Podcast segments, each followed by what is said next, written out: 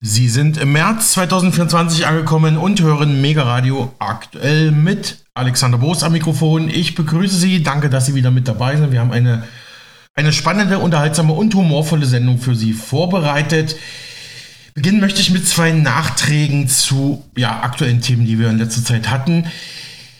Die Lage in Texas, der Grenzkonflikt zwischen dem US-Bundesstaat Texas und dem US und der US-Zentralregierung in Washington ist ja eines der Top-Themen in diesem neuen Jahr und wir hatten das natürlich auch breitflächig abgedeckt, unter anderem im Interview mit der in Texas lebenden Deutschen Susanne. Die hatte ja, sie hat ja im Mega-Radio-Interview betont, sie sieht kein Auseinanderbrechen der USA, keinen Bürgerkrieg, also auch nicht, dass sich etwa Texas vom US-Zentralstaat abspaltet. Das gesamte Interview können Sie Gerne nachhören auf unserem Spotify-Kanal Mega Radio Exklusiv-Interview mit Susanne aus Texas, USA versus Texas, politischer Konflikt mit beiden Regierungen.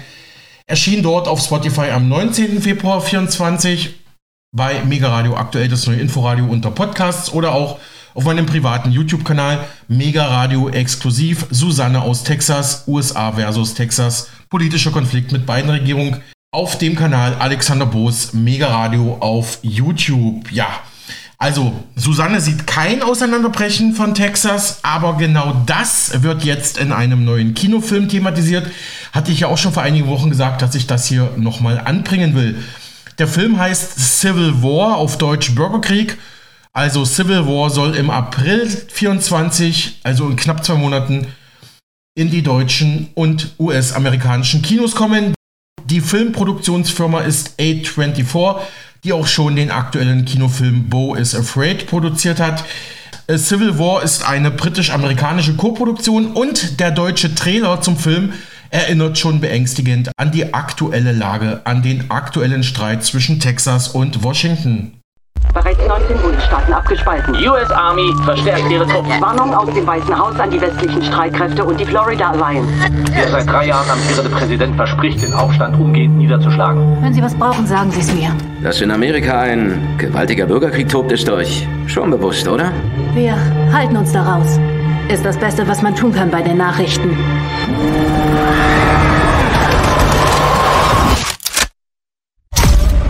Bürger und Bürgerinnen von Amerika. Die sogenannten westlichen Streitkräfte aus Texas und Kalifornien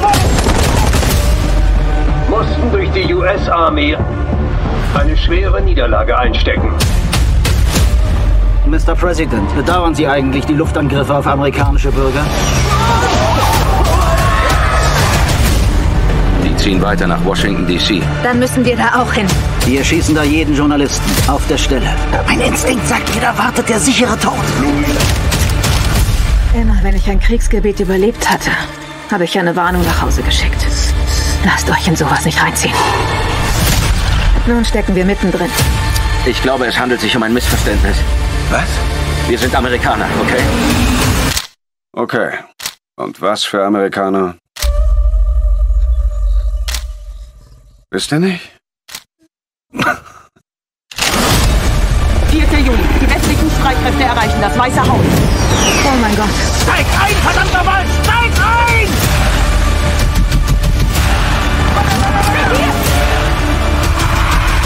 Halt dich da raus. Nein, ich halte mich da nicht raus. Eine Nation unter Gott. Unteilbar. Mit Freiheit und Gerechtigkeit für alle.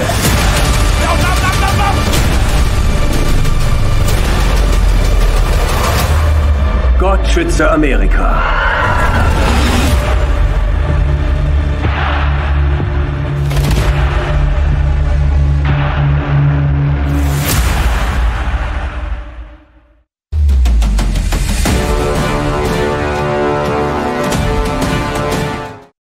Sie hörten den Trailer zum neuen Kinofilm Civil War, der ab April im Kino zu sehen sein wird.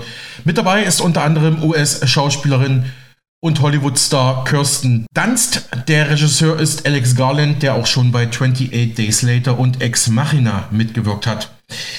Und noch ein zweiter Filmtipp, ein zweiter Nachtrag zur aktuellen Verhaftung der RAF, der RAF-Terroristin Klette. Mir ist gestern nach der Sendung noch eingefallen, der Bader-Meinhof-Komplex mit dem deutschen Filmstar Moritz Bleibtreu, ein Film von 2008 unter der Regie von Uli Edel. Das ist ein Film, den sollten Sie unbedingt mal anschauen, wenn Sie sich für die RAF, für die RAF interessieren. Ich hatte den Film damals im Sommer 2008 in Halle gesehen. Damals war ich noch Student, habe das mit einem Kommilitonen, mit einem Freund der hatte das tatsächlich damals entdeckt. Ich hatte den Film gar nicht auf dem Schirm. Wir zwei haben den zusammen gesehen. Ein ganz großartiger deutscher politischer Film. Sie wissen ja, ich bin ja sonst nicht der große Fan deutscher Produktionen, weil ich, ja, da doch, für mich ist das doch eher dann zweite oder dritte Liga im Vergleich zu Hollywood zum Beispiel. Aber dieser Film kann wirklich mit internationalen Standards mithalten. Also, der Spielfilm, der Bader-Meinhof-Komplex von 2008 schildert die Vorgeschichte und Aktionen der linksextremistischen Terrorgruppe Rote Armee Fraktion RAF von 1967 bis 77. Das von Produzent Bernd Eichinger, auch sehr bekannt, verfasste Drehbuch folgt weitgehend dem gleichnamigen Sachbuch von Stefan Aust, das erstmals 1985 erschien. Stefan Aust, kennen Sie bestimmt, ist eine Koryphäe im deutschen Journalismus. Er war jahrelang Chefredakteur des Spiegels. Jetzt ist er Herausgeber der Weltzeitung und er äußert sich aktuell auch immer mal wieder kritisch zur Weltlage, auch sehr kritisch in Richtung Bündnis 90 Die Grünen. Also, vielleicht auch ein Filmtipp für Sie, der Bader-Meinhof-Komplex mit Moritz Bleibtreu. Nochmal so als Tipp. Aber zurück zur aktuellen Verhaftung von RAF-Terroristin Klette. Da gibt es Neuigkeiten. Wie die DPA gestern meldete, wurde jetzt auch eine Granate in ihrer Wohnung gefunden bei der Polizeirazzia und der Verhaftung. Die Festnahme von RAF-Terroristin Daniela Klette sorgt in Berlin weiter für Unruhe nach weiteren Waffen- und Munitionsfunden ja, wurde ihr Wohnhaus im Bezirk Berlin-Kreuzberg ja geräumt. Jetzt hat man noch eine Granate gefunden. Der Einsatz zog sich bis weit in die Nacht zu Donnerstag hin, wie Polizeisprecherin Beate Ostertag von der Berliner Polizei berichtet. Im Verlauf dieser Durchsuchungsmaßnahmen sind Gegenstände gefunden worden, von denen man annahm, dass sie gefährlich sein könnten.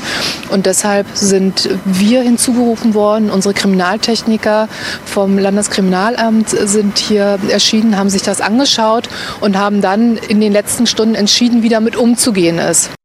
Es handelte sich um eine äh, Granate, die man ähm, abtransportiert hat. Die ist unschädlich gemacht worden an einem anderen Ort. Und ähm, von weiteren Gegenständen war eben eine Gefahr anzunehmen, die uns dazu veranlasst hat, dann auch das Wohnhaus zu evakuieren, die Anwohnerinnen und Anwohner an einem anderen Ort unterzubringen. Und ähm, gleiches haben wir auch für ein gegenüberliegendes Wohnhaus gemacht. Das ist auch in Teilen evakuiert worden. Die Menschen, die keine Möglichkeit hatten, bei Freunden, Bekannten, Familie unterzukommen, die konnten hier sich in Wärmebussen aufwärmen und ähm, die verbliebenen wenigen Menschen, die keine Möglichkeit hatten, sind in einem Hotel untergebracht worden. Die Durchsuchungsmaßnahmen werden dann fortgesetzt im Verlauf der Vormittagsstunden durch die Kollegen aus Niedersachsen und vom BKA. Die Polizei wird natürlich, Polizei Berlin wird natürlich unterstützen, wenn nochmal Unterstützung erforderlich ist. Ja, soweit Polizeisprecherin Beate Ostertag von der Polizei Berlin zur aktuellen Verhaftung von RAF-Terroristin Daniela Klette. Schauen wir auf die deutsche Bundesregierung und Bundeskanzler Olaf Scholz. Das Medium The Pioneer hat wieder mal gekonnt, sarkastisch und mit lyrischem Anspruch die Regierung kritisiert und dabei erneut ein fantastisches Bild gemalt, wie ich finde. Sie schreiben, wenn man dem Bundeskanzler zuhört und zuschaut, wie er vor der DPA-Chefredaktionskonferenz am vergangenen Montag 60 Minuten seine rhetorischen Runden dreht, befallen einen zwei Gedanken. Kurzer Hinweis hatten wir auch in der Sendung, wissen Sie natürlich als Stammhörer, Scholz bei der DPA-Chefredaktionskonferenz. So Pioneer weiter. Gedanke 1. Olaf Scholz ist kein unrechter Kerl. Man bekommt in seiner Nähe keine Beklemmung. Wenn er ein Pferd und nicht der Kanzler wäre, würde man ihn wohl als Freizeitpferd bezeichnen. Freundliches Wesen, be bequem zu sitzen, rittig in allen Gangarten. Nur, und damit sind wir beim zweiten Gedanken, ein Bundeskanzler ist per Definition kein Freizeit, sondern ein Turnierpferd, das über hohe Hindernisse springen muss. Und genau da zeigt Olaf Scholz seine Schwächen. Sobald auf dem Parcours von den versammelten Journalisten Hindernisse aufgebaut werden, zum Beispiel ein gemeiner Doppelochser, ein tiefer Wassergraben, wird der Kanzler zum Sprungverweigerer als Pferd. Kritische Fragen mag er nicht leiden, da bockt er und legt unwillig die Ohren an. Auf den Satz, der Ukraine-Krieg müsse für den Westen gewonnen werden, will er sich nicht festlegen lassen, auf gar keinen Fall. Ganz zum Schluss seines Auftritts zeigt das Kaltblut Scholz, dass es kein rhetorisch hochgezüchteter Turnierhengst ist und es auch gar nicht sein will.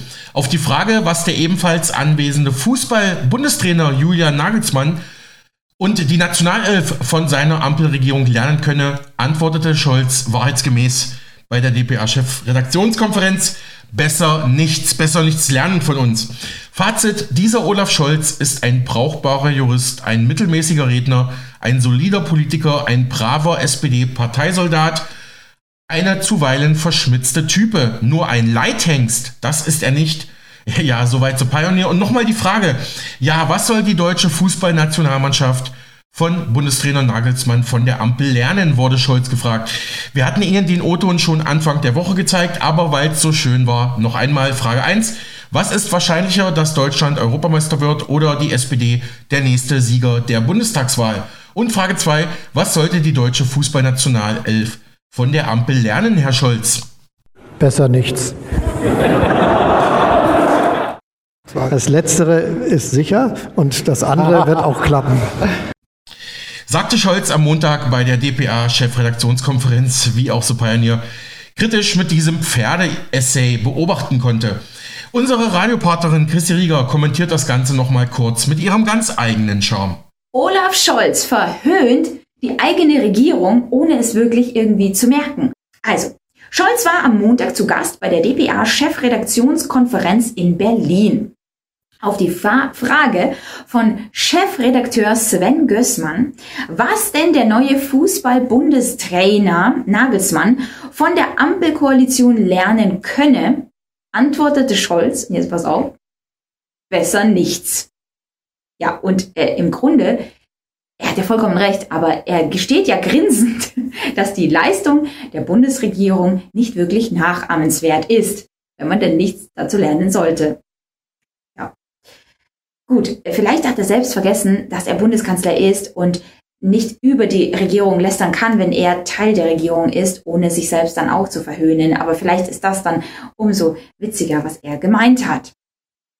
Also das heißt, die Leistung seiner eigenen Regierung, mh, hm, ja, kann er einfach nur ganz sarkastisch zum Ausdruck bringen, dass man definitiv nichts äh, da, äh, davon halten dürfte. Okay, ob es jetzt ein Witz war oder nicht, im Grunde wissen wir alle, dass all die Entscheidungen inzwischen als Witz gezählt werden können, denn inzwischen sind auch die Folgen und die Konsequenzen dieser Entscheidungen bewusst geworden und äh, deswegen kann man das auch gar nicht als Witz sehen. Naja, gut.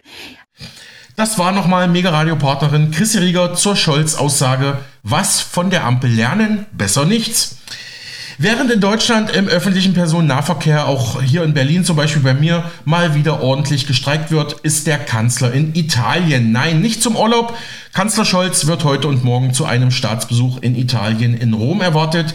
Wie die Bundesregierung in einer Pressemitteilung mitteilt, wird Kanzler Scholz am 1. und 2. März 24 Rom besuchen. Heute um 17 Uhr mit dem italienischen Staatspräsidenten Sergio Mattarella zu einem Gespräch zusammenkommen und morgen hatte dann eine Audienz beim Papst Franziskus im Vatikan höchstpersönlich. Wir werden dann nächste Woche auch darüber voraussichtlich berichten.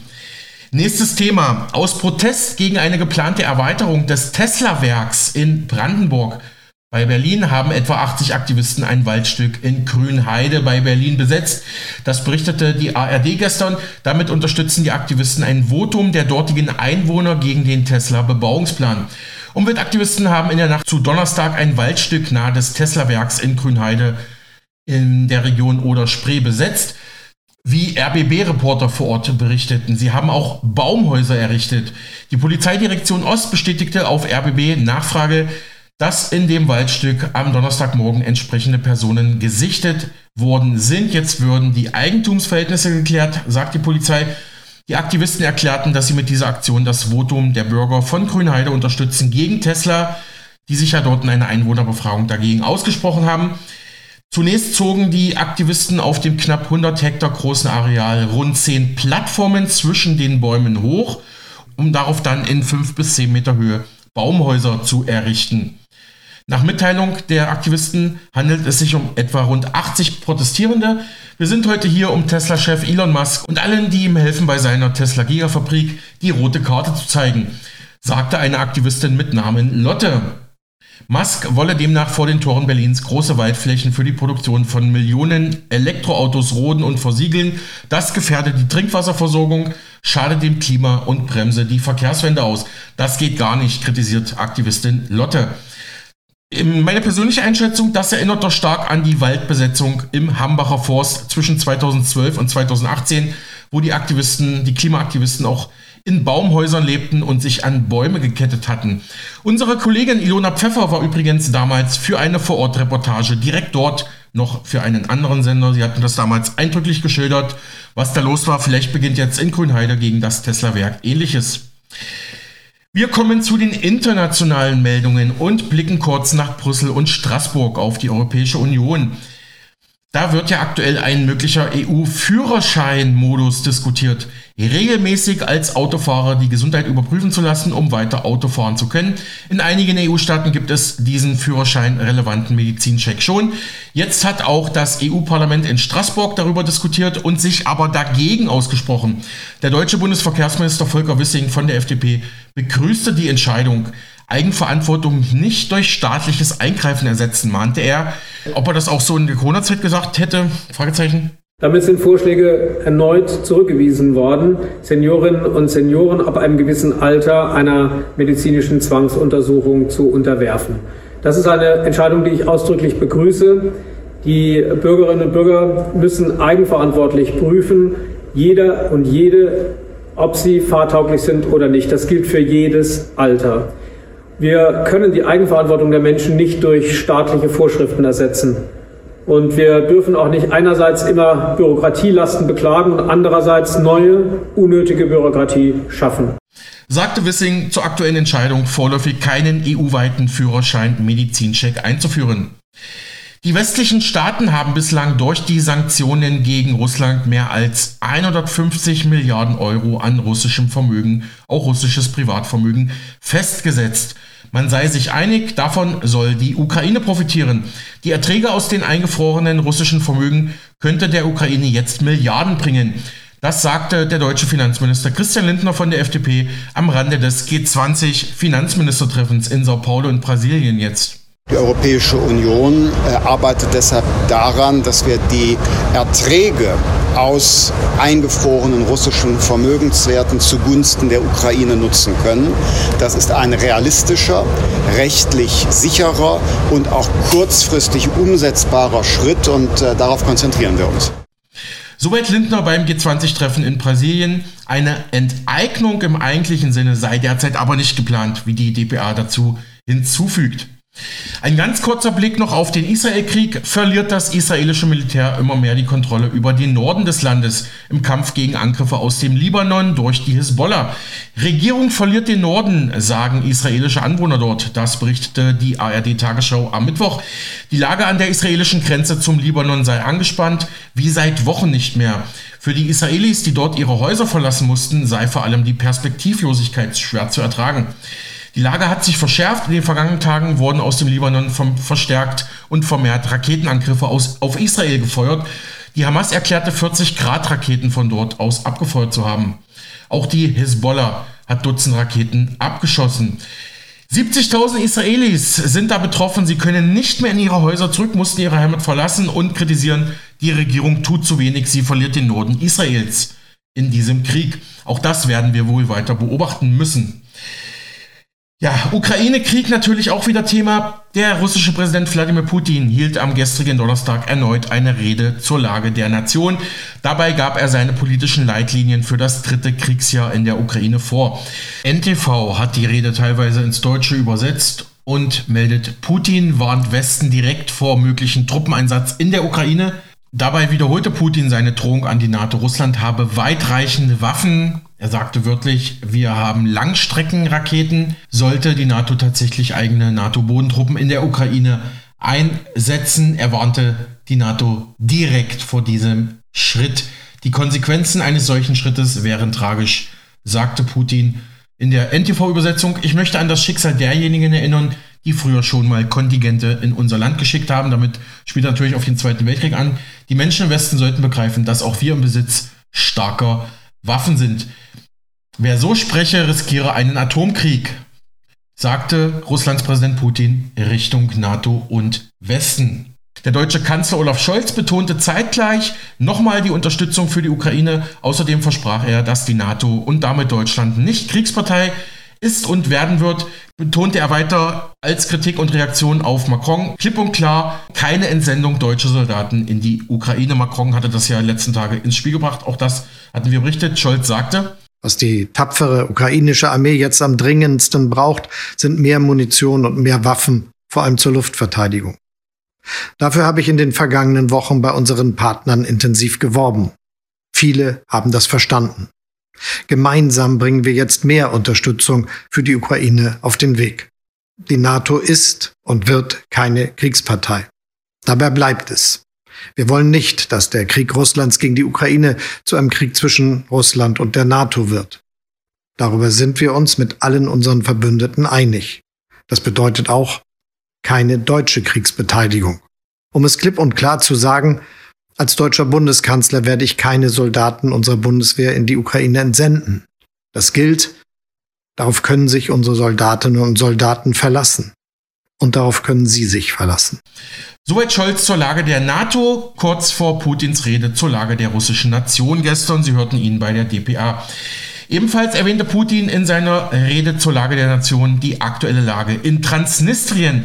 Pro-russische Separatisten in Transnistri Transnistrien hatten Russland gestern um Schutz vor der Republik Moldawien oder Moldau gebeten. Moskau bezeichnete den Schutz der Bewohner Transnistriens daraufhin als Priorität. Das meldete der Deutschlandfunk. Moldawien befürchtet demnach schon lange eine russische Aggression im abtrünnigen Transnistrien, heißt es. Nochmal kurz zu diesem ja, Land oder zu dieser Region. Das wird ja eigentlich nur von Russland anerkannt. Transnistrien liegt zwischen. Transnistrien ist quasi eingeklemmt zwischen der Ukraine und Moldawien. Rumänien kommt dann dahinter und ist wirklich nur ein schmaler Streifen. Ich glaube, nur Russland erkennt das Land an und ja, es ist auch sehr pro-russisch, ähnlich wie die Ostukraine. Und da ist jetzt auch ähnliches zu beobachten. Und wenn Sie jetzt äh, sich fragen, Transnistrien noch nie gehört, ich bin mir sicher, vielleicht kennen Sie das. Es gibt einen ganz bekannten Fußballclub dort, der ist mittlerweile auch europaweit bekannt. Und zwar ist das Sheriff Tiraspol. Das ist das ist der Rekordmeister von Transnistrien, eine Fußballmannschaft, die äh, im Besitz ist von einem der größten Unternehmer des Landes, der auch viele Supermarktketten und anderes äh, dort betreibt. Und Sheriff Tiraspol hat es tatsächlich geschafft, vor wenigen Jahren sogar in der Champions League Real Madrid, die große spanische Übermannschaft, Real Madrid zu schlagen. Das ging damals auf jeden Fall durch die Presse und ich selbst kenne Transnistrien relativ gut, war zwar noch nie dort, habe aber mal für einen früheren Sender sehr viel recherchiert zu dem Thema, war da auch auf einer Filmvorführung, äh, wo man gesehen hatte, dass zum Beispiel äh, ja die Grenze zwischen Transnistrien und Moldawien immer noch streng bewacht wird, wie zu sowjetischen Zeiten, die, sagen wir mal, pro-russischen Soldaten das Land wirklich abriegeln und man ist wirklich, also man sieht auch russische Flaggen überall im Land, äh, russische Werbung und äh, das Land ist eigentlich quasi schon jetzt ja eine de facto Exklave von Russland, kann man sagen. Ne? Und ähm, ich komme leider nicht mehr auf den Namen des Films, über den ich damals äh, berichtet hatte, aber Sie können sich zum Beispiel auf YouTube diese Dokumentation mal zu Gemüte führen von Arte, Transnistrien, Ende des Zerfalls der Sowjetunion oder auch von der, vom Weltspiegel Transnistrien, ein Staat, den keiner anerkennt. Vielleicht mal ein Tipp, wenn Sie sich da weiter vertiefen wollen. Vielleicht wird das Thema ja leider weiter ähm, ja, akut bleiben. Nun haben die dortigen prorussischen Separatisten Moskau um Schutz gebeten. Militärexperten rechnen mit einem weiteren Eingreifen Russlands. Für die Ukraine hieße das eine weitere Front. Ein prorussischer Anführer dort berief jetzt einen Abgeordnetenkongress in Transnistrien ein. Bei diesem Kongress könnte es jetzt um einen Anschluss der Region an Russland gehen, also ähnlich wie das auch schon die ja, Volksrepubliken in der Ukraine gemacht haben. Putin dürfte aber kein Interesse haben, weil der militärische Nutzen fehlt, so Experten. Er könnte aber die abtrünnige moldawische Region als unabhängig anerkennen, also abtrünnig, das sagt natürlich der Westen. Für Russland ist Transnistrien quasi eine ja, freundliche Region, die einfach auf ihre Souveränität pocht. Seit 2023 gab es immer wieder wegen gestiegener Energiepreise regierungskritische Demonstrationen in Transnistrien. Laut Recherchen moldawischer Journalisten handelte es sich dabei offenbar um von prorussischen Akteuren inszenierte Proteste. Soweit hier also die quasi westliche Erzählung der Ereignisse. Jedenfalls hat die Lage der Region Transnistrien in der Republik Moldawien oder Moldau in Deutschland Sorgen vor einer weiteren russischen Intervention nach der Ukraine ausgelöst. Es wird für eine Ausweitung des Ukraine-Konflikts äh, gewarnt. CDU-Außenpolitiker Röttgen, auch in den Grenzgebieten der Ostukraine hatten prorussische Separatisten Moskau zunächst um Hilfe gebeten, bevor es zur Annexion und dann zur russischen Invasion gekommen sei, sagte Röttgen der Rheinischen Post. Je schwächer der Westen auftrete, desto sicherer fühle sich Russland in seinen imperialistischen Bestrebungen, kritisierte er. Seit Beginn des Kriegs im Nachbarland Ukraine haben laut dem UNO-Flüchtlingshilfswerk UNHCR fast 800.000 Ukrainer die moldawische Grenze nach Transnistrien überquert. Auch das Flüchtlingsproblem ist dort akut, obwohl sich eigentlich Tiraspol und Chisinau, also Transnistrien und Moldawien, wieder angenähert hatten. Doch jetzt mit dem Kongress der Volksdeputierten am 28. Februar, also am Mittwoch, ja, gibt es neue Spannungen. Die prorussischen Abgeordneten bitten Russland um Schutz. Begründet wird dies damit, dass Moldawien zunehmend Druck auf die Region ausübe und wichtige Importe blockiere. Ein wichtiger, als wichtiger Punkt wird genannt, dass es dort viele russische Staatsbürger gibt und Moskau solle Maßnahmen zu deren Verteidigung einleiten. In einer ersten Reaktion aus Moskau hieß es, man werde diese bitte prüfen. Der Schutz der russischen Bevölkerung in der Region habe Priorität. Laut der russischen Militärdoktrin sind Einsätze außerhalb des eigenen Staatsgebiets erlaubt um russische Staatsbürger zu schützen. Ja, mal abwarten, was daraus kommt. Wir kehren auch gleich nochmal mit einem Hintergrundbericht von unserem Radiopartner Marc Friedrich zum Thema Krieg zurück. Aber zuvor nochmal diese zwei sozusagen letzten Meldungen für heute, ein paar heitere Meldungen. Ja, erstmal geht es um deutsche Musik und Kultur aus Hollywood und dann um einen deutschen Erfolg im Sport, im Fußball. Hans Zimmer, der bekannte in Hollywood lebende deutsche Komponist, ist ja, also zumindest seine Musik ist weltbekannt. Sie werden ihn auch schon mal gehört haben, wenn Sie Filme geguckt haben wie König der Löwen oder Dune. Für diese beiden Filme hat der deutsche Komponist Hans Zimmer seine beiden Oscars gewonnen. Er ist 1957 in Frankfurt am Main geboren, lebt und wirkt aber schon lange in den USA. Unser Hesse in Hollywood ist ab dieser Woche erneut im Kino zu hören, denn er hat auch die Musik für Dune 2 gemacht. Jetzt verrät er, wie er sich damals gefühlt hat, als er die Oscars gewonnen hat. Er hat für unzählige Filme Musik äh, geschrieben, darunter Rain Man mit Dustin Hoffman, Fluch der Karibik, Inception oder auch James Bond, keine Zeit zum Sterben. Und jetzt ähm, schildert er auch, warum der schon lange in Los Angeles lebende Deutsche mittlerweile ein bisschen Probleme hat, Interviews für deutsche Medien zu geben. Ich habe nicht gedacht, dass ich einen Oscar kriegen würde. Ich, ich, bin gar nicht hingegangen. Ich war in Amsterdam, wir waren auf Tournee und ich habe äh, meinen, meinen PR-Leuten gesagt, also ruf mich gar nicht erst an. Äh, und ich habe äh, hab zu meiner Frau gesagt, ich gehe jetzt schlafen. Ins Bett gegangen und dann hat das Telefon geklingelt und dann war es doch ähm, meine äh, Pressefrau und hat gesagt, also deine Rubrik ist jetzt gerade dran. Und ich habe gesagt, nein, ich möchte jetzt schlafen. Und nach zwei Minuten hat es wieder geklingelt. Und dann hat sie gesagt, du hast gewonnen. Und, und in diesem Moment sind natürlich meine Kinder reingekommen und aufs Bett gesprungen und habe ich rausgezogen und die ganze Band also, und, das, und das ganze Crew von unserem Tournee war unten in der Bar und waren schon glücklicherweise sehr betrunken. Als wir den ersten Film fertig gemacht haben, habe ich einfach immer weiter geschrieben, obwohl wir noch nicht das grüne Licht hatten, dass wir den zweiten Teil machen durften. Mhm. Äh, und nach sechs Monaten hat mich Denis auch angerufen und hat gesagt, du, jetzt hör mal auf zu schreiben, der Film ist schon seit sechs Monaten draus. Ich, ich habe gesagt, nein, nein, nein, ich habe immer noch Ideen. Ich habe ein Stück geschrieben und mit dem habe ich immer das Konzert bei, auf der Tournee angefangen. Und in, in, in Deutschland habt ihr dieses Thema also gehört und keiner hat gewusst, was das Thema eigentlich ist. Und das war eben, das ist eben das Hauptthema von dem zweiten Film.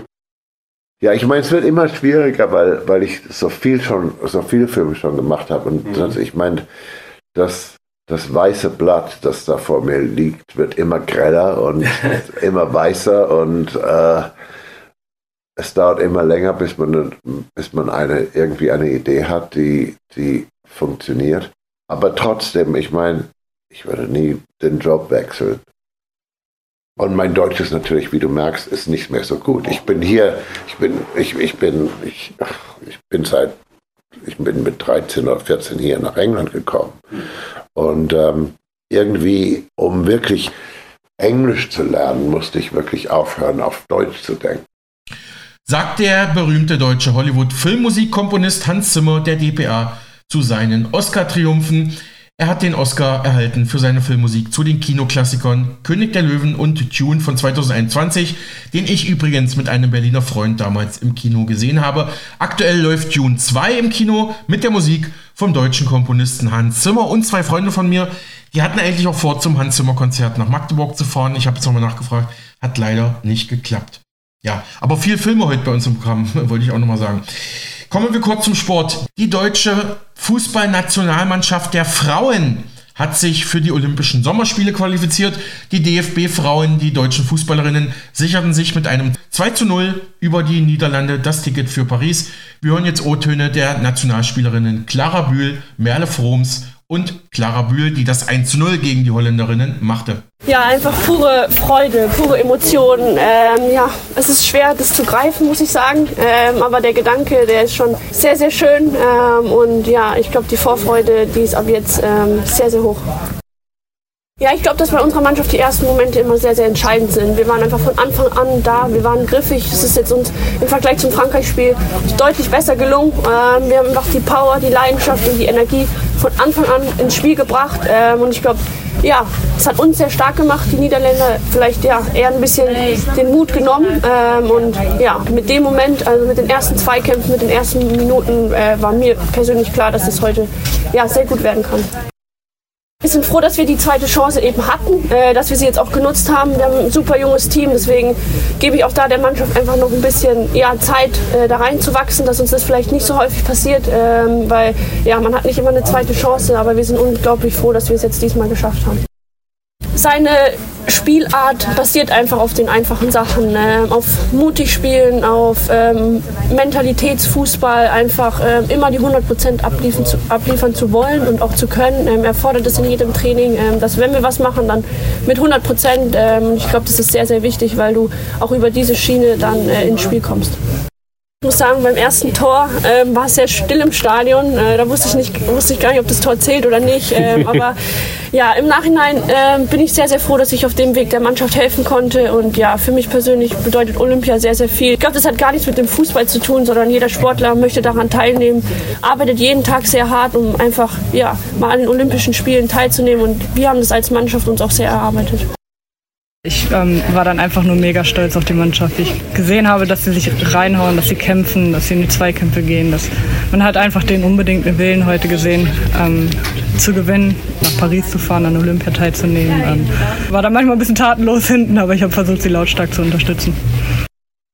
Wir waren von der ersten Minute an auf dem Platz, haben Einsatz gezeigt, haben äh, auch in schweren Phasen einfach dagegen gehalten, die Köpfe nicht hängen lassen, haben nicht gehadert, sondern ähm, waren einfach von der ersten bis zur letzten Minute voll auf dem Platz ja, ist echt immer noch kaum zu glauben. Ich muss mich erstmal noch intensiver damit befassen, was da auf uns zukommt, was es wirklich bedeutet, an Olympia teilzunehmen. Ich glaube, eine EM oder eine WM zu spielen, ähm, ist natürlich auch eine große Ehre, freut man sich, aber da weiß man ungefähr, was auf einen zukommt. Für alle, die Olympia noch nicht miterlebt haben, ist das, glaube ich, eine super neue Erfahrung, die mit nichts zu vergleichen ist.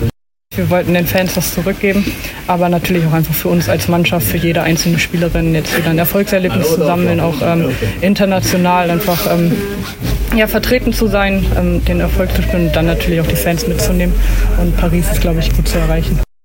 Habe ich mir da jetzt noch keine Gedanken drüber gemacht. Natürlich werden wir noch Ziele für Olympia formulieren, aber es ging jetzt erstmal darum, sich zu qualifizieren. Das war schwer genug. Von daher denke ich, heute Abend ähm, feiern wir einfach die Teilnahme und gucken dann in den nächsten Wochen auf die Ziele, die wir dann vor Ort haben. Ja, soweit hier Stimmen zum DFB-Sieg. Damit sind die deutschen Nationalfußballfrauen für die Olympischen Sommerspiele qualifiziert. Ja, wir haben es ja gerade schon gehört. Neue Krise in Transnistrien zwischen Russland und Moldawien. Seit Monaten hier in Deutschland Töne vom Verteidigungsminister Pistorius. Unser Land müsse wieder kriegstüchtig werden und in Litauen nahe Russland werden bereits deutsche NATO-Soldaten der Bundeswehr stationiert und jetzt diese Woche auch noch der französische Präsident Macron mit dem Vorschlag, NATO-Bodentruppen in der Ukraine einzusetzen, obwohl mittlerweile selbst westliche offizielle NATO-Offiziere und andere Militärexperten im Westen sagen, mal hinter vorgehaltener Hand und mal ganz offen, Die Ukraine kann diesen Krieg nicht mehr gewinnen. Wir haben Russland falsch eingeschätzt. War zuletzt auch auf der Münchner Sicherheitskonferenz so zu beobachten. Unser Mega-Radio-Partner Marc Friedrich hat sich jetzt die Frage gestellt, Kriegsvorbereitung, reale Gefahr oder nur Panikmache? Und er betont dabei, Krieg ist immer richtig, richtig doof und keine Lösung. Es sterben sinnlos Menschen für politische Machtinteressen, nicht nur in der Ukraine, sondern weltweit, auch in Israel und im Roten Meer durch die Houthi-Rebellen. Findest du auch, dass die Kriegsrhetorik sich zuletzt massiv erhöht hat? Ich weiß nicht, wie es dir geht, aber mir stößt es sauer auf und bei mir gehen da auch die Alarmglocken an. So hat zum Beispiel der Bundesverteidigungsminister Boris Pistorius vor kurzem gemeint, Deutschland müsste wieder kriegstüchtig werden. Und laut Umfragen wünschen sich ihn zwei Drittel der Deutschen als Kanzler. Aber werden wir gerade von verschiedenen Seiten manipuliert, geframed, wird Nudging betrieben? Werden wir gerade auf einen neuen Krieg vorbereitet? Ja, die Frage stelle ich mir tatsächlich. Und ich habe für euch mal die ganzen einzelnen Puzzleteile zusammengesucht und zusammengesetzt, damit ihr seht, wie wir seit Monaten um im Sprachduktus zu bleiben, bombardiert werden mit Kriegstreiberei und Kriegsrhetorik. Und damit herzlich willkommen zu einer neuen Folge Finanzielle Intelligenz. Mein Name ist Marc Friedrich von der Honorarberatung Friedrich und Partner Vermögenssicherung.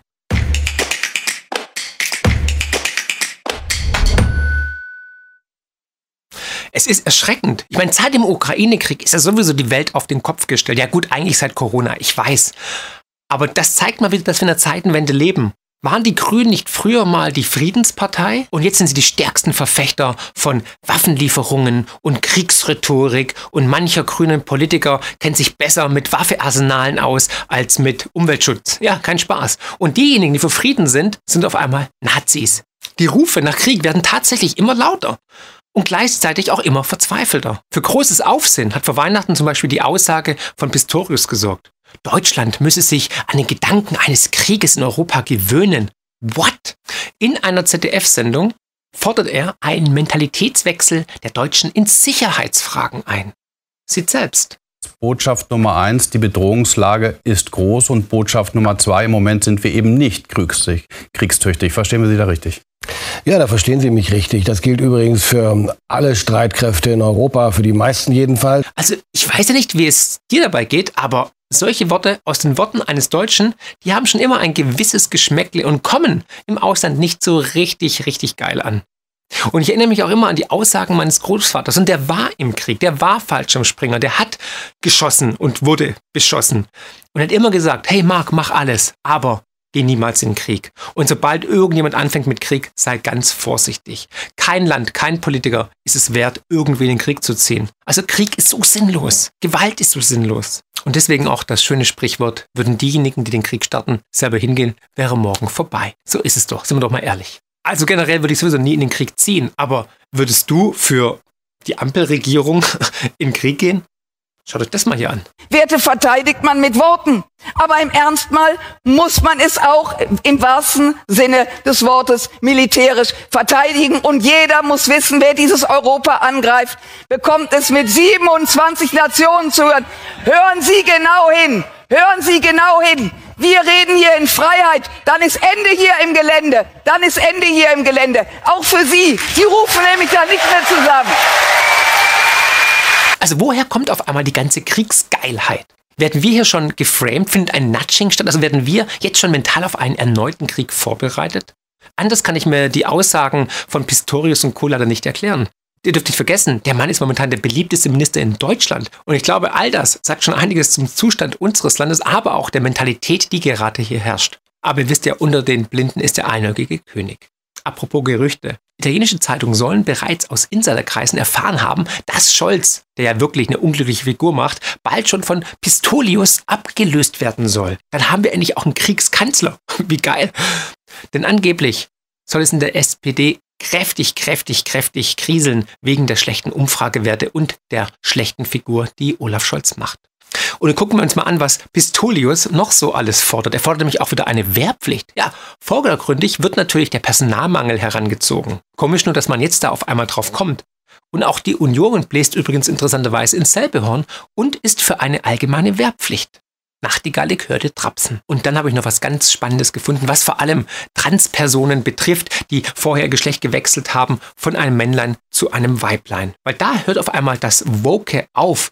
Also die Ideologie wird dann ad acta gelegt, wenn es um Krieg geht und um die Einberufung geht, weil dann sind auch Menschen, die ihr Geschlecht geändert haben, doch wieder auf einmal Männer und können eingezogen werden. Ja, du hörst richtig. Also um Gleichberechtigung geht es auf jeden Fall nicht. Was Pistorius noch so auf dem Lager hat, das hat er auch in einem Interview mit der Welt am Sonntag offenbart. Hier warnt er explizit vor Russland. Putin würde derzeit Russlands Rüstungsproduktion massiv steigern und daher müssten wir uns auch jetzt vorbereiten. Zitat, wir haben jetzt ungefähr fünf bis acht Jahre, in denen wir aufholen müssen, sowohl bei den Streitkräften als auch in der Industrie und in der Gesellschaft. So Pistorius. Komisch. Dr. Jonas Tögel, der unter anderem zu Propaganda forscht, schrieb dazu auf Twitter, dass diese Aussagen schon sehr überraschen. Denn wenn man die Ausgaben zwischen NATO und Russland vergleicht, so stellt man fest, dass Russland weit weniger ausgibt als die NATO-Staaten. Im Jahr 2022 waren es bei Russland 86 Milliarden Euro und die NATO-Ausgaben lagen bei 1,2 Billionen Euro. Also, ganz klar, Russland ist eine Riesenbedrohung für Deutschland. Die werden morgen einmarschieren. Apropos Russland. Um sich künftig vor den gefährlichen Russen zu schützen, hat Pistorius jetzt verkündet, dass man eine 5000 Mann und Frau und alles dazwischen starke Brigade nach Litauen an die NATO-Ostflanke stationieren möchte. Und dies soll bis 2027 einsatzfähig sein. Die komplette Infrastruktur dafür wird in Rudnikai nahe der Hauptstadt Vilnius aufgebaut. Und Pistorius sagt, man sei bereit, jeden Zentimeter des Bündnisgebietes zu verteidigen, und zwar jederzeit. Auch im Interview mit dem Heute-Journal hört man vor allem eins ganz deutlich raus. Wir bereiten uns auf einen möglichen Angriff Russlands auf einen NATO-Staat vor. Man hört von ihm kein Wort von Frieden, kein Wort davon, dass die Ukraine den Krieg eigentlich schon verloren hat und man sich endlich mal an einen Tisch setzen müsste, um Diplomatie hochzuheben, um das elendige und unnütze Sterben von vielen Hunderttausenden von Menschen in der Ukraine zu beenden. Stattdessen will man anscheinend eventuell sogar die Rolle der USA übernehmen, sollte die ihre Unterstützung für die Ukraine fallen lassen. Ja, du hörst richtig, völlig absurd. Zunächst mal ähm, sind die Präsidentschaftswahlen noch nicht gelaufen. Und ja, wenn äh, das Ergebnis eintrete, was Sie beschreiben, dann wäre das schlecht. Dann wäre das ein, äh, eine, schlechte, eine schlechte Perspektive, mit der wir es zu tun hätten. Und dann stünden wir vor der großen Herausforderung zu kompensieren, was dann nicht mehr aus den USA geleistet würde. Ist das zu Aber kompensieren? ich würde warten, raten, wir warten die Prä in Teilen ja, in Teilen wird es schwierig. Daran beißt die Maus den Faden nicht ab. Wir sind äh, dabei, deswegen fahren wir unsere Unterstützung weiter hoch, auch im kommenden Jahr und werben dafür, dass andere Partner es auch tun, die Ukraine zu unterstützen, wo immer es geht. Vor allen Dingen auch nachhaltig zu unterstützen durch Hochfahren der Produktion von Munition, aber auch zum Beispiel durch weitere Nachlieferung von Air Defense Systemen, weil die für die Existenz der Ukraine von zentraler Bedeutung sind. Merkt man hier eigentlich noch, was man hier so von sich gibt? Auch die grüne Ricarda Lang hat bereits Ähnliches verkündet. Sie sagte tatsächlich bei Maybrit Illner, dass falls sich der Amerikaner aus der Unterstützung Kiews zurückzieht, dann würde Deutschland finanziell einspringen. Ja klar, wir haben es ja. Bang, bang, bang, bang, bang, bang, bang. Als ob es keinen Morgen gibt. Die hauen die Milliarden nur so raus. Was für eine Hybris. Offenbar ist es bei Frau Lang noch nicht angekommen, dass die Ukraine den Krieg gar nicht mehr gewinnen kann.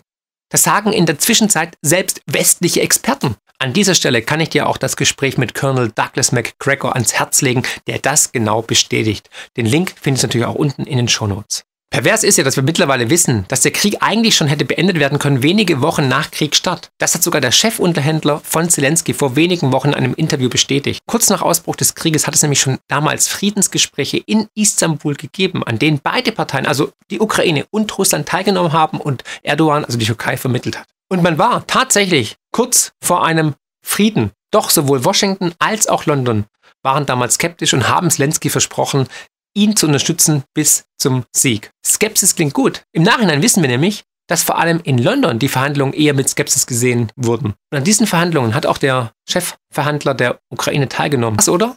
Der Chefverhandler der Ukraine bestätigt öffentlich im Fernsehen, dass ein Friedensangebot auf dem Tisch lag und dass die einzige Bedingung war, dass die Ukraine einen neutralen Status behält und eben nicht der NATO beitritt.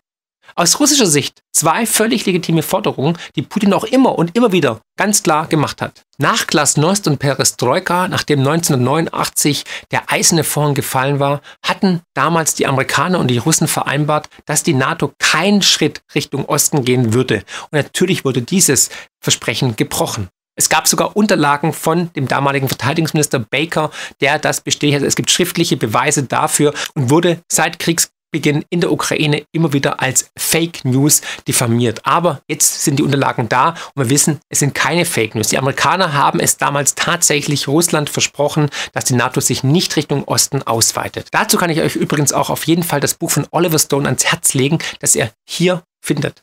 Der amerikanische Journalist und Regisseur hat vor wenigen Jahren Putin interviewt und Putin sagte damals selbst, dass man wohl zu naiv war und geglaubt hat, dass diese mündlichen Zusagen der NATO etwas zählen würden. Er sagte auch, dass man eben keine NATO vor der Haustür haben wollte.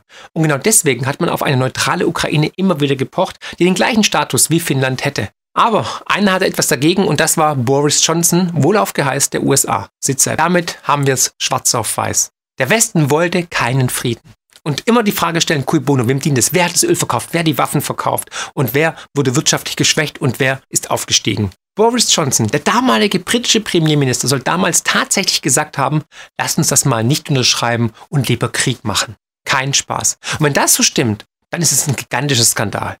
Wie viele unschuldige und unsinnige Tote hätten verhindert werden können? All das Leid und Elend. Und sind wir doch mal ehrlich, ein Neutralitätsstatus der Ukraine und kein NATO-Beitritt das ist doch ein kleiner Preis für Frieden. Und das hätte jeder gute Präsident im Schlaf unterschrieben, bevor er Tausende seiner eigenen Landsleute opfert. Und jetzt sind wir in der misslichen Lage und die deutschen Politiker wie Strackmann, Zimmermann oder Pistorius können wohl noch nicht zugeben, dass man sich verrannt hat. Stattdessen will man jetzt noch mehr mitmischen, noch mehr Kriegsrhetorik. Also nicht wirklich rosige Aussichten für Deutschland. Denkt daran, die letzten zwei großen Kriege waren in Mitteleuropa und Deutschland war Teil davon. Und für mich sieht es zumindest so aus, als ob man uns immer mehr auf einen eskalierenden Krieg einstimmen möchte. Und das Framing, über das ich auch mit Jonas Tögel gesprochen habe, wird immer heftiger. Fighting a war against Russia. Ich glaube, dass Russland nur auf dem Schlachtfeld in die Knie gezwungen werden kann. Die Eliten sind gar nicht das Problem, die Bevölkerung sind im Moment das Problem. Ich bin davon überzeugt, dass wir mehr Waffen liefern müssen, dass wir schneller werden müssen. Die Zeit der Zögerlichkeit ist vorbei. Ich finde es auch nicht richtig, dass man da immer die Sorgen und Nöte der Bevölkerung ernst nehmen muss. Was haben die denn für Sorgen und Nöte? Ich verstehe das nicht. Ich kann das nicht verstehen. Jeder äh, Mann vor 60 Jahren kann an die Front gerufen werden und mobilisiert werden. Das ist der Gesetz und äh, ich bin keine Ausnahme. Ich bin äh, gut für den Volkssturm. Also wenn nichts mehr reicht, ja. dann äh, kommen Frauen 60 plus und dann Leute, vor allen Dingen Russen, passt auch was Sache ist. Liebe Schwestern und Brüder, auch ich hätte mir nicht vorstellen können, dass ich einmal sagen würde, neben all den anderen Anstrengungen, es ist auch Zeit für Waffen. Die Ukraine ist nicht der einzige Krisenherd da draußen. Auch zwischen der Hamas und Israel tobt immer noch ein Krieg. Manche meinen, er hat das Potenzial zum Flächenbrand, sich auszuweiten. Andere sagen, das wird nicht passieren. Zusätzlich noch die Auseinandersetzungen im Roten Meer zwischen den Houthi-Rebellen und Iran. Und über all dem thront noch der schwelende Konflikt zwischen China und Taiwan, respektive den USA. Zwar ist es jetzt ruhiger geworden, aber das heißt noch lange nicht, dass es so bleibt. Und was würdest du jetzt sagen, wenn es einen Zyklus gibt, der jetzt beweist, dass wir in eine kriegerische Phase eintauchen. Und genau die habe ich in meinem neuen Buch, Die größte Revolution, beschrieben. Nicht nur den Zyklus, sondern auch viele andere Zyklen. Wenn du die verstehst, dann kannst du dich wirklich wappnen und darauf vorbereiten, was jetzt auf uns zukommen wird. Hast du schon mal von der Thukydides-Falle gehört? Der Begriff wurde zum allerersten Mal vom amerikanischen Politikwissenschaftler Graham T. Allison in einem Artikel für die Financial Times im Jahr 2012 erwähnt. Und dieser beschreibt, dass es immer eine Tendenz zum Krieg gibt, wenn eine aufstrebende Macht den Status einer bestehenden Macht, also des Hegemons, herausfordert. Und China ist ganz klar die aufstrebende Macht, die jedoch laut Geostrategen wie Peter Seihan, der auch schon im Kanal war, auch enorme interne Probleme hat. Und die USA sind natürlich der Hegemon, der auf dem Thron sitzt und die Geldhoheit hat. Und wir haben ja jetzt schon einen Handelskrieg zwischen den zwei großen Kontrahenten. Aber auch jetzt zuletzt im südchinesischen Meer gibt es immer wieder Konflikte. Erst vor kurzem ist ein US-Marineschiff ins südchinesische Meer eingedrungen, was China natürlich sofort als große Provokation wahrgenommen hat. Und dann ist mir noch was aufgefallen, was ich irgendwie komisch finde. Immer mehr Superreiche, immer mehr Angehörige der Elite kaufen riesige Ländereien in Südamerika, in Neuseeland und bauen teilweise riesige eigene Bunkeranlagen und scheinen sich anscheinend auf Schlimmeres vorzubereiten. Bill Gates soll einer der größten Landbesitzer des amerikanischen Kontinents sein. Oder hier, Mark Zuckerberg, der hat auf Hawaii eine 566 Hektar große Bleibe erworben und baut darauf einen 64 Quadratmeter großen Bunker. Du siehst also, wie das Narrativ sich immer weiter verschiebt. Also was wissen die, was wir nicht wissen? Warum kaufen sie Ländereien in abgelegenen Ländern? Warum bauen sie Bunker? Warum kaufen sie Strahlenanzüge? Zum Thema Predictive Programming werde ich auch nochmal ein Video machen, weil ich glaube tatsächlich, dass wir nicht nur von den Medien und von den Politikern vorbereitet werden auf Schlimmeres, sondern auch von Hollywood mit den ganzen Filmen, die momentan anlaufen. Egal ob The Last of Us oder klar Walking Dead, aber auch Civil War oder Leave the World Behind. All das ist eine Art Programmierung des Narrativs. Unser Unterbewusstsein wird unbewusst manipuliert. Und man sieht ja, wie das Narrativ sich immer weiter verschiebt. Und ich habe kein gutes Bauchgefühl. Und deswegen ist es umso wichtiger, dass wir uns für Frieden stark machen. Egal, ob man Russland scheiße findet oder ähm, die USA und so weiter. Wenn man ehrlich ist, dann eint uns alle doch eins, dass wir eigentlich alle in Frieden leben wollen. Kriege den immer nur dazu, dass einige wenige davon profitieren und sich Taschen voll machen. Denkt an den militärisch-industriellen Komplex. Und mit Hilfe von Narrativen, mit Hilfe von der Angst- und Schockstrategie hetzt man uns gegeneinander auf, um uns in Schach zu halten. Denkt daran, was mein Opa mir gesagt hat. Auf der anderen Seite war einer, der war genauso alt wie ich und im Real Life wären wir richtig gute Freunde geworden. Aber es gibt Hoffnung. Die alternativen Medien, dieses Videoformat, immer mehr Menschen wachen auf. Die Mainstream-Medien ringen darum, ihre Relevanz nicht zu verlieren, aber sie verlieren ihre Deutungshoheit, weil die Menschen langsam hinter die Lügen kommen und parallel dazu sehen wir das Ende eines Zyklus. Wir sind mittendrin im Paradigmenwechsel, in dem die Welt auf einmal auf dem Kopf steht und verrückt spielt. Und nicht nur gesellschaftlich und politisch sehen wir gerade eine Wende. Auch monetär betrachtet sind wir im Endspiel unseres jetzigen Systems angelangt. Die Inflation der letzten zwei Jahre waren nur der Anfang. Und ich persönlich sage einfach, prepare for the worst, hope for the best. Also bereite dich auf das schlimmstmögliche Szenario vor und hoffe, dass es nicht eintritt. Und wenn du verschiedene Sichtweisen hast, wenn du die Kriegsrhetorik siehst von unseren Politikern, wenn du die Ausgaben siehst, die für Waffen und Waffensysteme ausgegeben werden, wenn du siehst, ja, wie erpicht man ist, die Menschen darauf vorzubereiten, was auf uns kommen soll. Und wenn dann auch noch andere Aspekte mit reinziehst, wie zum Beispiel Prophezeiungen, es gibt Alois Irlmeier, der eigentlich exakt vorhergesagt hat, was in den letzten 80 Jahren passiert ist. Ne? Erst die Friedensdividende und dann ähm, unglaublicher Wohlstand und unglaubliches Aufstreben der Nationen im Westen und dann auf einmal Migrationsprobleme und Flüchtlinge und dann auf einmal Steuern, die keiner mehr zahlen kann und irgendwann knallt's halt. Ja, aber auch viele andere haben das so gesehen. Also vielleicht weiß man, dass das Finanzsystem am Ende ist und möchte jetzt, um die Menschen, um die breite Masse abzulenken, gegeneinander aufhetzen, Brot und Spiele, damit man dann ein neues Geldsystem implementieren kann. Und wir denken, ja gut, der Franzose ist böse, der Russe ist böse, der Engländer ist böse und so weiter. Und dann die, die hinter den Kulissen stehen, reiben sich die Hände, weil die verdienen. Und ich möchte keine Angst machen. Ich hoffe, dass wir als Menschheit gemeinsam an einem Strang ziehen und für Frieden uns stark machen. Und dass wir auch diese Chance nützen. Und ich bin davon wirklich zutiefst überzeugt, dass wir aus den Lehren der Vergangenheit endlich lernen können und eine bessere, friedliche, demokratische, gerechtere Welt schaffen können. Und deswegen bin ich auch so bullisch, dass wir Bitcoin geschenkt bekommen haben von Satoshi Nakamoto. Und dass wir die Grenzen im Kopf, aber auch die Ländergrenzen ad acta legen.